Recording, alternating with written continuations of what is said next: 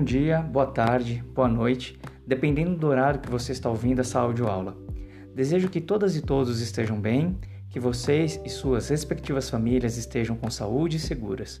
Essa é a aula 2 da disciplina GeoX4, Gestão de Empresas do Lazer com o tema Conceituação do Lazer da Revolução Industrial ao século XX. Eu sou o professor Flávio Kishigami, no Instituto Federal de São Paulo, campus São Paulo.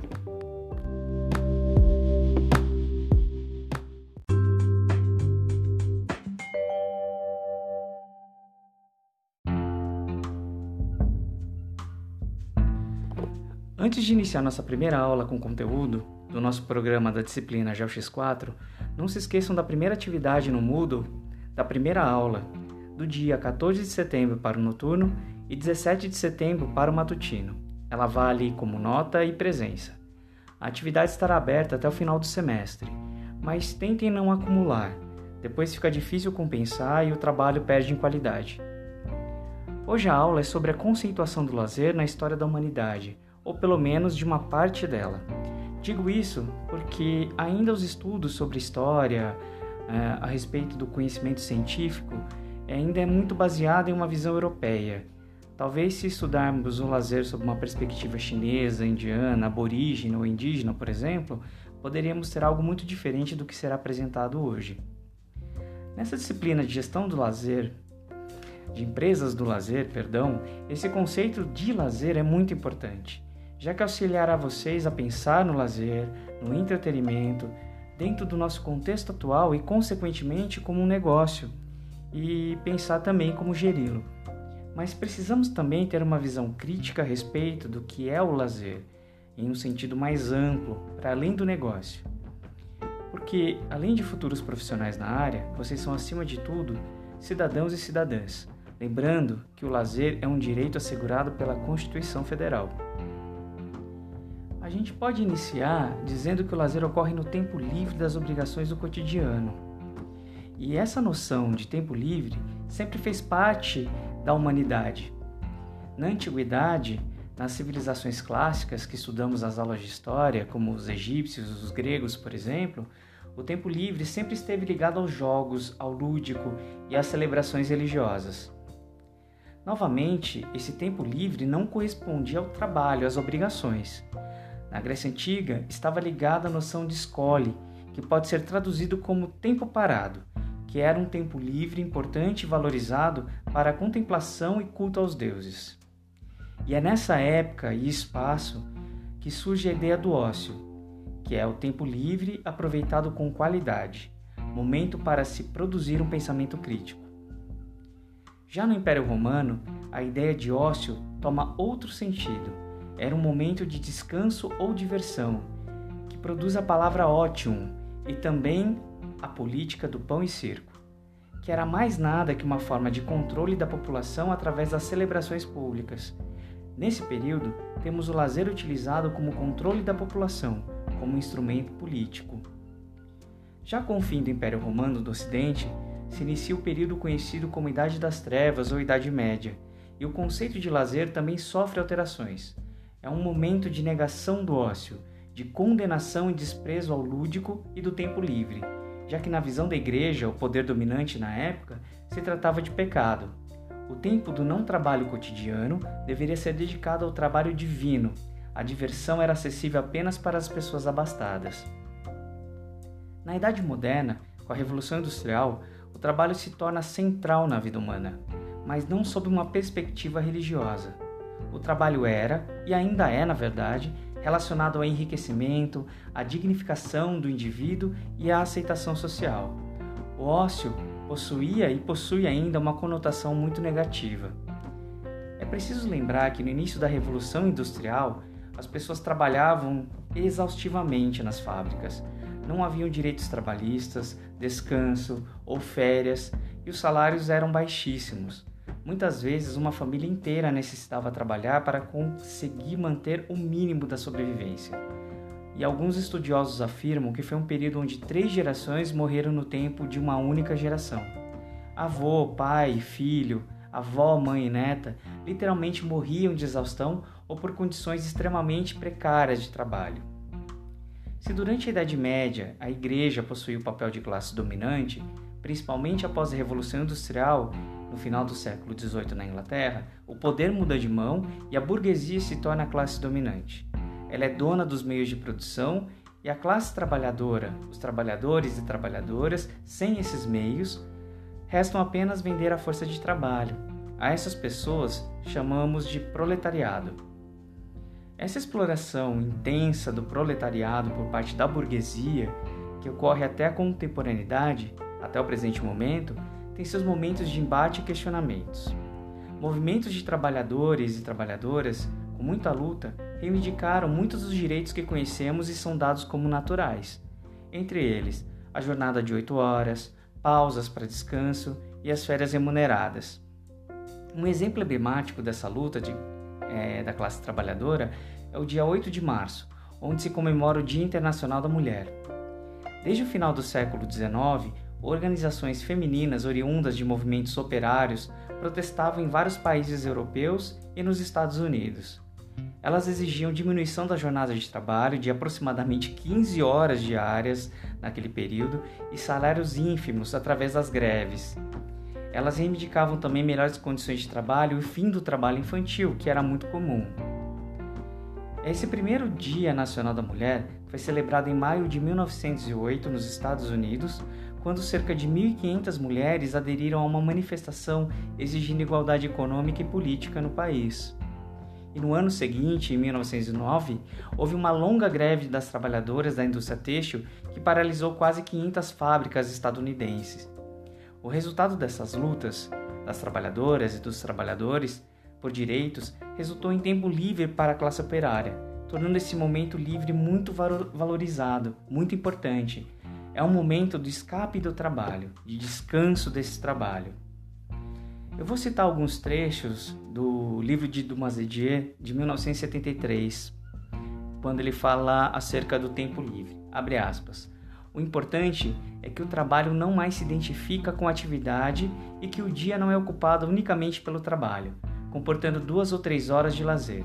A vida de trabalho não termina mais unicamente devido à doença ou à morte, mas tem um final legal que assegura os direitos ao repouso. Fecha aspas. Um outro trecho é, abre aspas. Surgiu um tempo novo para seus atos e sonhos. Fecha aspas. É, e uma terceira citação, abrindo aspas novamente. Em menos de 50 anos, o lazer afirmou-se não somente como uma possibilidade atraente, mas também como um valor. Fecha aspas.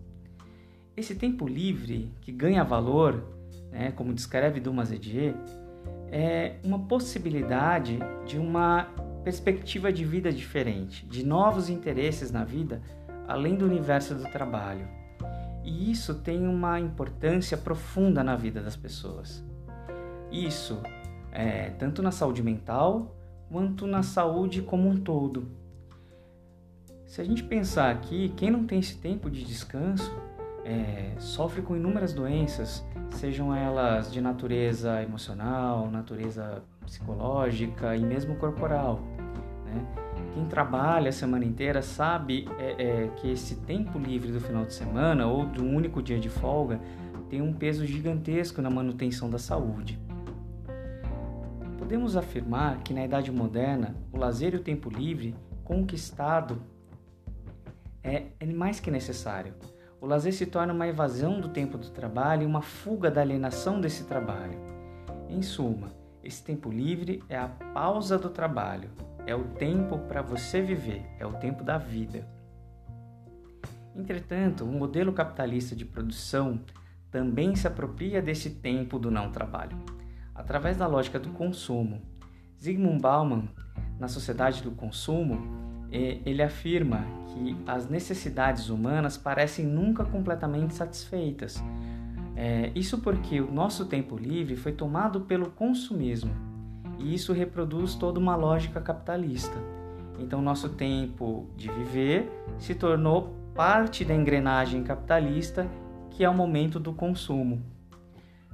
Já no livro Lazer e Cultura Popular de Dumas Edier, de 1973, que está sendo citado a todo momento aqui nessa audioaula, o autor afirma que o lazer não está claro nos sistemas de pensamento que orientam os intelectuais e os profissionais, e que isso é uma negligência em um setor muito importante da vida humana. Na página 20 do livro ele diz, abre aspas, o lazer apresenta-se como um elemento central da cultura vivida por milhões de trabalhadores.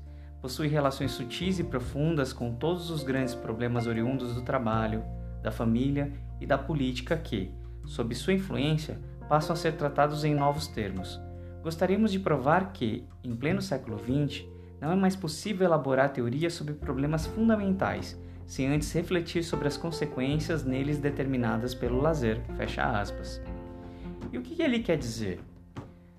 Que o lazer se relaciona com todos os outros aspectos da nossa vida. O trabalho, o contexto social e até mesmo a nossa família. Não é possível pensar nessas questões sem pensar no lazer.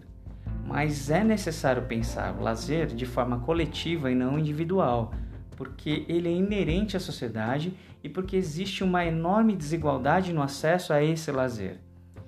E podemos citar aqui desde insuficiência ou inexistência de equipamentos, especialmente nas periferias e nas áreas rurais, ausências de recursos, em particular porque o lazer é visto como uma mercadoria e uma parcela da sociedade que não possui renda suficiente para pagar por esse lazer também não usufrui é, por obrigações familiares, e aqui podemos citar a questão de gênero, onde as mulheres, em sua grande maioria, possuem uma jornada dupla de trabalho. Elas vendem a sua força de trabalho, que é o trabalho produtivo, e quando retornam ao lar, são responsáveis pelo trabalho doméstico, o trabalho reprodutivo.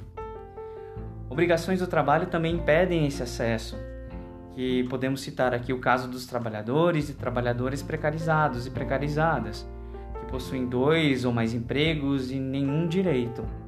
Outra fonte de desigualdade ao lazer são as limitações de acessibilidade, como as pessoas com deficiências, né, os PCDs, que podem ser das mais diversas naturezas. E quais são os tipos de lazer, digamos assim? Quais as suas características? Nelson Carvalho Marcelino, baseado em Dumas Edier, chama essas classificações de conteúdos do lazer e divide esses interesses em seis grupos distintos. 1. Um, interesses artísticos, com conteúdo estético e que configura beleza e encantamento, abrange todos os tipos de manifestações artísticas. 2. Interesses intelectuais, participação em cursos e leituras, por exemplo. 3.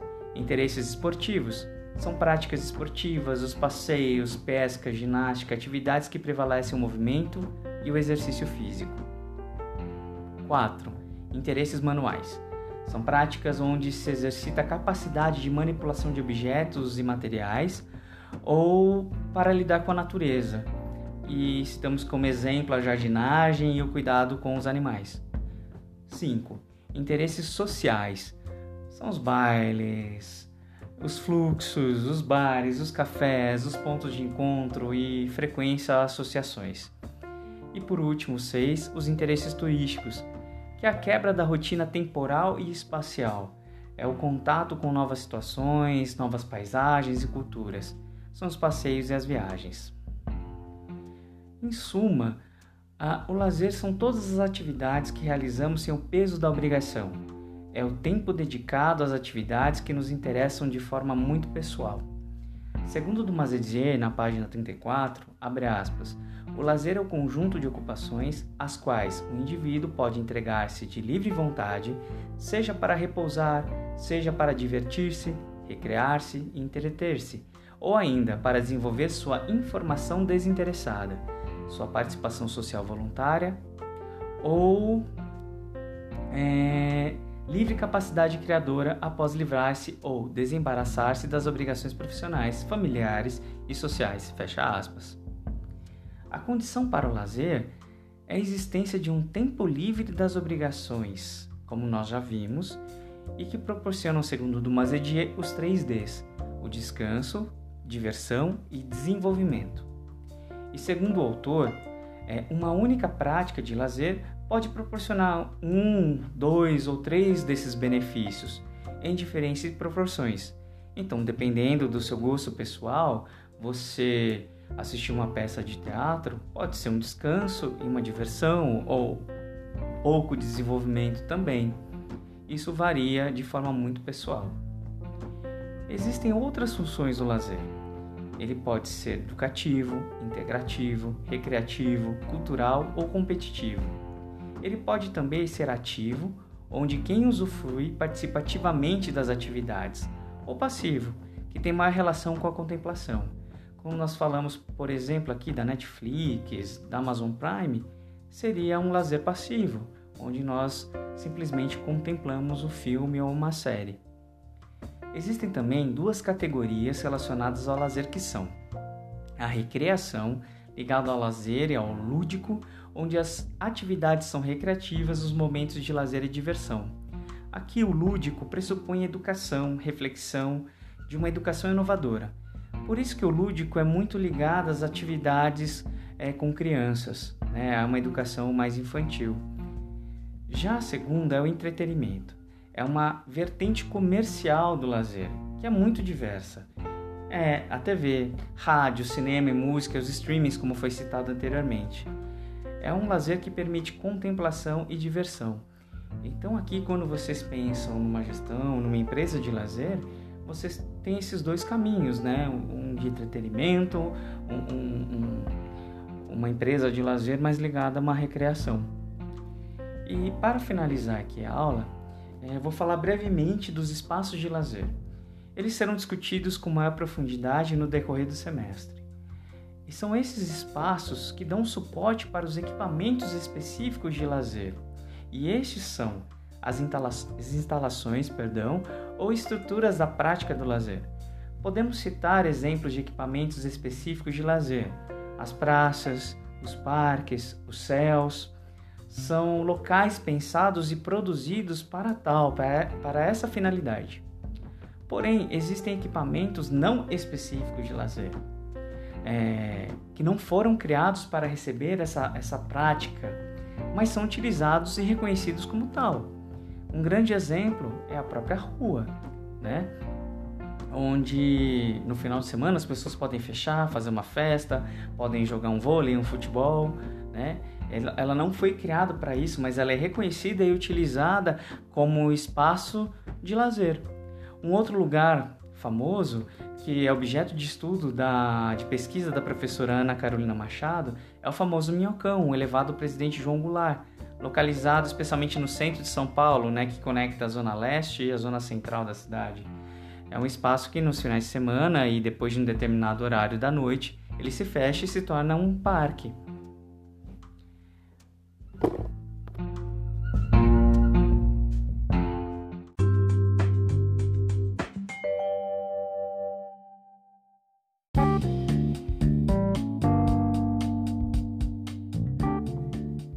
Agradeço imensamente a atenção de todas e todos nessa aula 2 da nossa disciplina e peço para vocês se atentarem ao texto e à atividade relacionada a essa aula.